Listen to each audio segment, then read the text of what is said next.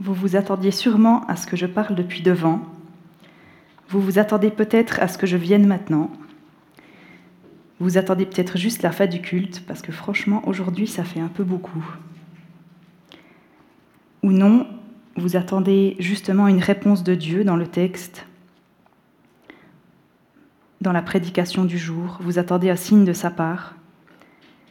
Vous attendez peut-être de l'argent, une maison, vos prochaines vacances.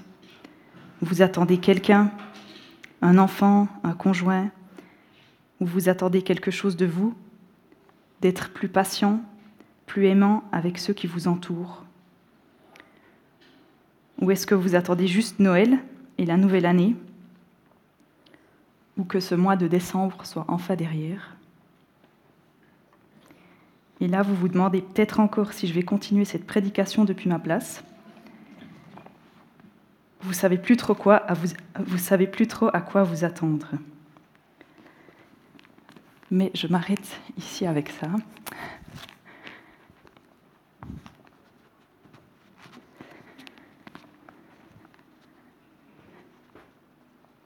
Bonjour à tous.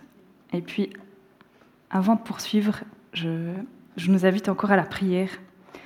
C'est une prière qui s'inspire de. Euh, enfin, elle s'inspire d'une prière de Caroline Bretonnès, une pasteur euh, française. Seigneur, notre Dieu, nous sommes là ce matin pour t'offrir ce culte, mais nous devons bien reconnaître que nous avons du mal à nous offrir pleinement.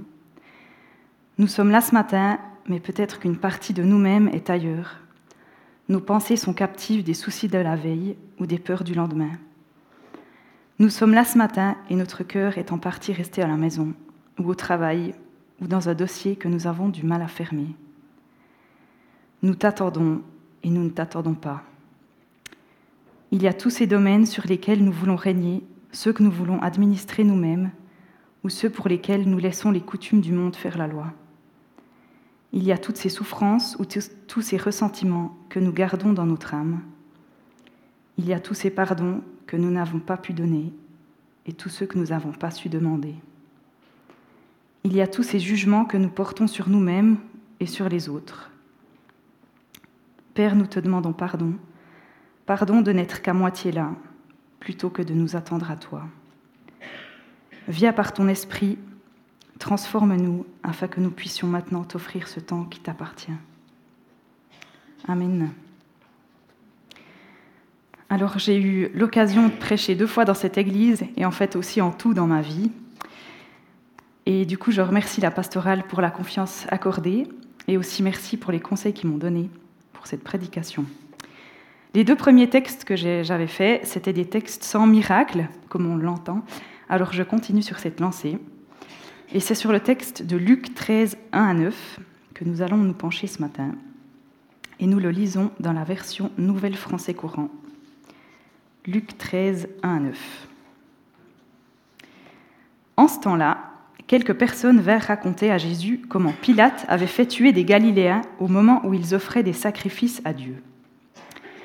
Jésus leur répondit Pensez-vous que si ces Galiléens ont été massacrés, cela signifie qu'ils étaient de plus grands pécheurs que tous les autres Galiléens?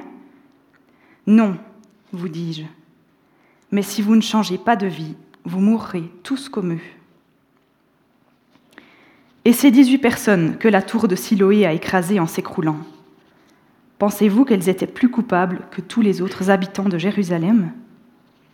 Non, vous dis-je. Mais si vous ne changez pas de vie, vous mourrez tous comme eux.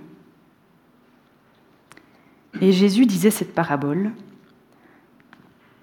Un homme avait un figuier planté dans sa vigne. Il vint y chercher des figues, mais n'en trouva pas. Il dit alors au vigneron, Regarde, depuis trois ans, je viens chercher des figues sur ce figuier, et je n'en trouve pas. Couple donc, pourquoi occupe-t-il du terrain inutilement? Mais le vigneron lui répondit, Maître, laisse-le cette année encore. Je creuserai la terre tout autour et j'y mettrai du fumier. Ainsi, il donnera peut-être des figues l'année prochaine. Sinon, tu le feras couper. Mais le vigneron lui répondit, Maître, laisse-le cette année encore. Je creuserai la terre tout autour et j'y mettrai du fumier. Ainsi, il donnera peut-être des figues l'année prochaine. Sinon, tu le feras couper. J'ai découvert ce texte un peu par hasard. En fait, j'ai cherché un des versets à cause d'une vidéo que j'avais vue. Et du coup, j'ai finalement lu tout le début du chapitre. Et comme ça nous arrive parfois, j'avais l'impression de lire un texte que j'avais jamais lu. Et je décide donc de le regarder un peu plus en détail ce matin. J'ai parlé d'attente dans mon introduction. Alors à quoi est-ce qu'on s'attend quand on vient au culte? Souvent à y trouver un prédicateur ou une prédicatrice devant. Ça, c'est ce à quoi nous nous attendons. À quoi doivent s'attendre des personnes mauvaises, celles qui font le mal? Eh bien, à être punies immédiatement, évidemment. C'est la pensée des gens de l'époque de Jésus. Une catastrophe comme celle d'hommes tués alors qu'ils offraient un sacrifice à Dieu, ou celle de mourir sous l'effondrement d'une tour, ça n'arrive qu'à ceux qui le méritent. Ceux qui ont été épargnés, eux, n'étaient pas coupables. Ça, c'est ce à quoi les hommes du temps de Jésus s'attendent. Alors si dans notre mode de pensée actuel, on ne s'attend plus à ce que les personnes soient punies par le ciel pour leurs actes mauvais et que les bonnes en soient épargnées, on sait que c'est ainsi à l'époque de Jésus. Mais Jésus rejette ce mode de pensée. Non, les circonstances de la vie ne sont pas une punition ou une bénédiction immédiate. Les victimes de Pilate et celles de la tour de Siloé ne sont pas plus ou moins mauvaises que les autres. Le drame n'est pas une punition. Et ce que dit Jésus ici, c'est ce à quoi les humains qui l'écoutaient ne s'attendent pas. À quoi s'attend un homme qui se rend vers son figuier prêt à porter du fruit depuis trois ans? À y trouver des fruits, évidemment. Et comme le feraient les jardiniers, si un arbre planté ne donne jamais de fruits, on finit peut-être par le couper. Il prend de la place, il sert à rien. Et dans la parabole, le responsable ne demande pas à voir des raisins ou des mangues sur le figuier. Non, il attend de lui qu'il porte son propre fruit, de faire ce pourquoi il a été planté. Mais l'arbre ne le fait pas. Il ne porte rien apparemment. Donc couper l'arbre, c'est ce à quoi on s'attend. Je fais une courte parenthèse. À quoi est-ce qu'on s'attend quand on va dans une vigne? Eh bien, pas à y trouver un figuier. Alors pourquoi mentionner le fait que le figuier est dans un vignoble? Je ne sais pas vraiment. Mais Dieu est large d'esprit parce que ce détail-là ne pose aucun problème. Un figuier dans une vigne, c'est pas là ce qui interroge le responsable de la vigne. Il a choisi de s'en occuper, peu importe où il pousse. Je referme la parenthèse. Mais lorsqu'il est question de couper l'arbre, Jésus fait entrer le vigneron dans la parabole. Vigneron qui intervient en faveur du figuier. Comme Christ, juste avant, le vigneron rejette ce que l'on ferait habituellement. Il demande à l'homme de le laisser encore cette année. Le vigneron s'en occupera, il creusera autour, il y mettra du fumier, il en prendra soin, il l'attendra encore. Et ce que dit Jésus dans cette parabole, c'est ce à quoi on ne s'attend pas.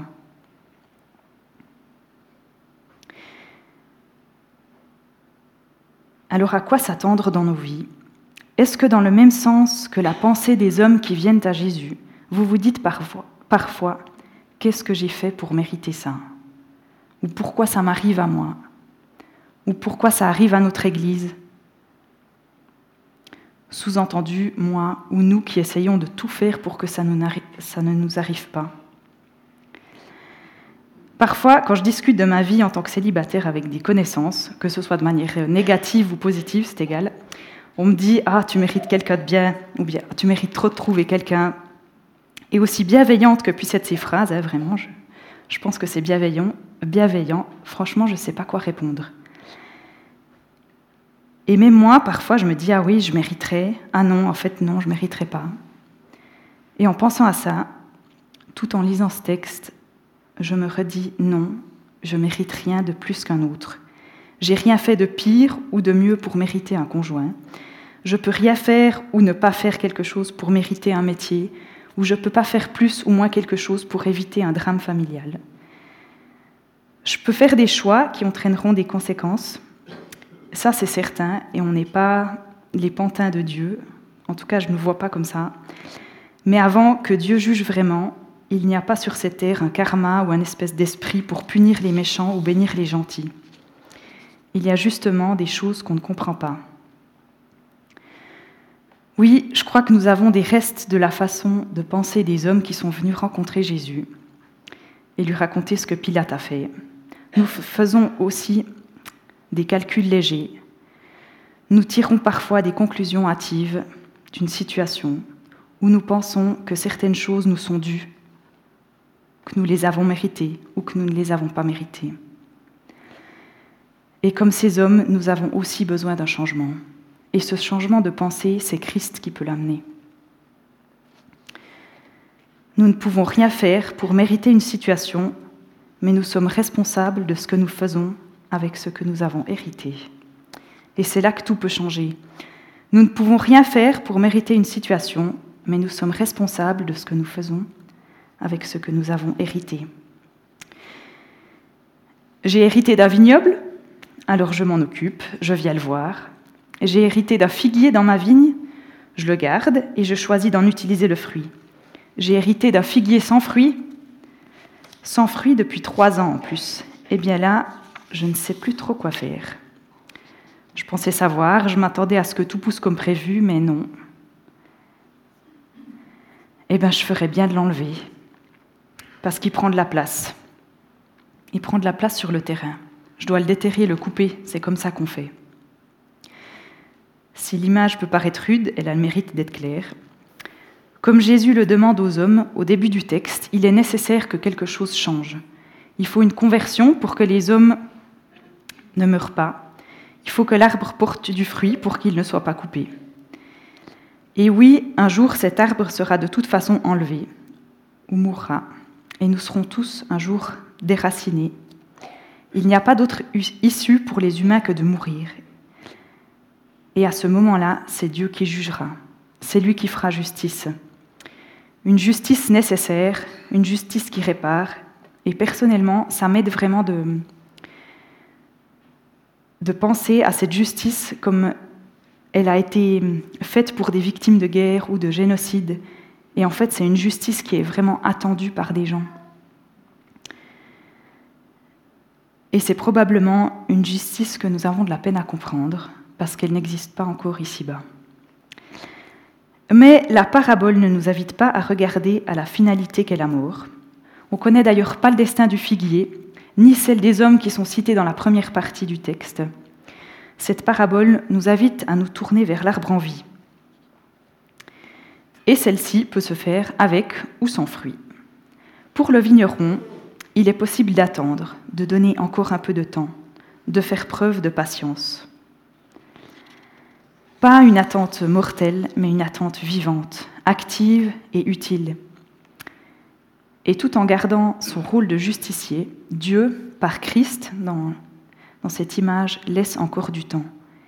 Il veut encore donner du temps à l'arbre pour porter du fruit, à son Église pour grandir. Il y croit encore malgré tout ce que pourraient penser les meilleurs jardiniers. À nouveau, Jésus ne propose pas ce à quoi on devrait s'attendre la productivité intensive et rapide, il propose d'attendre. Laisse-le encore, laisse-moi creuser, retourner la terre, laisse-moi mettre du fumier, laisse-moi en prendre soin, laisse-moi y croire encore un peu. Mais quand il faut vraiment laisser encore, que se passe-t-il? Quand il faut attendre vous pensez peut-être à certaines périodes d'attente qui vous ont paru longues, le chômage, des tests de fécondation, des moments de solitude, des relations avec des proches ou avec des gens de l'Église qui vous pèsent depuis longtemps, une Église qui s'éteint. On ne peut pas dire que c'est très à la mode d'attendre. Dans une société du tout tout de suite, tout de suite des infos, tout de suite acheter, tout de suite consommer, tout de suite s'amuser, partir tout de suite pour aller à autre chose qu'on aimerait aussi tout de suite. À côté, attendre, franchement, ça paraît un peu ringard. nous ressemblons plus au petit cochon qui prend la maison en paille pour s'amuser plus vite qu'au petit cochon qui prend le temps de construire une maison solide. Ça, c'est pas une parabole biblique, mais elle est sympa quand même. Et pourtant, l'attente est bien ce que propose le vigneron. Il demande du temps. Toutefois, il faut noter qu'il n'attend pas les bras croisés. Il se met en action. Il a hérité d'un figuier qui ne donne pas de fruits et il choisit de travailler avec. Regarder un arbre ne le fera pas porter du fruit. Le vigneron le sait bien. Alors tout en faisant preuve de patience, il est obligé de fournir un effort, d'avoir le courage de l'action. Et il n'est pas trop tard pour préparer du fumier ou pour en déposer autour de l'arbre. Ce fumier, j'en parle un instant, il ne fait pas effet tout de suite. Et comme il n'est pas super efficace en quelques secondes, on pourrait penser que le fumier n'est pas nécessaire. Nous pourrions penser que nous sommes capables de nous en passer, que ça prend trop de temps. Pourtant, ce fumier, c'est la nutrition du figuier. Le fumier est notre nourriture, notre engrais pour porter du fruit. Et comme L'arbre a besoin du fumier, nous avons besoin de l'Évangile. Nous avons besoin de la grâce, nous avons besoin de la parole de Dieu, nous avons besoin de ses promesses. Et ça, c'est parfois le temps qui permet de l'obtenir. La grâce est donnée et elle restera. Mais c'est dans la persévérance, la volonté et parfois l'attente que le changement s'opère dans nos vies. Avec le temps, certaines situations prennent plus de place alors que d'autres en perdent. Le temps nous permet d'y voir plus clair. Le temps nous apprend ce qui compte et ce qui ne compte pas vraiment. À deux reprises dans ce texte, lorsque c'est nécessaire, Jésus nous appelle au changement. Pour éviter la mort, peut-être la mort d'une situation ou la mort d'une relation, la mort d'un espoir ou de l'arbre fruitier que nous sommes, nous, devons faire ce à quoi on ne s'attend pas. Alors que l'hiver commence et que nous sommes dans la période d'attente de Noël, il est peut-être temps de faire un peu d'ordre dans nos jardins privés et communautaires. Jusqu'au prochain dimanche de l'Avent, ou le suivant, ou peut-être même jusqu'au printemps, pouvons-nous réfléchir à une chose que nous attendons, mais pour laquelle nous n'avons rien prévu de changer? Pouvons-nous réfléchir à une chose que nous attendons, mais pour laquelle nous n'avons rien prévu de changer? Si vous ne pensez à rien, c'est pas grave, vous avez encore le temps, ou même vous avez aussi le droit de penser à rien. Mais peut-être que vous aimeriez un Noël plus sincère dans votre famille, une relation qui se transforme, ou une confiance plus profonde en vous, en l'autre. Vous souhaiteriez voir une Église plus vivante, une Église plus engagée. Et pour cela, en quoi serez-vous ou serons-nous plus patients? En quoi ferons-nous preuve d'audace? Devenons des vignerons compétents dans nos vignobles.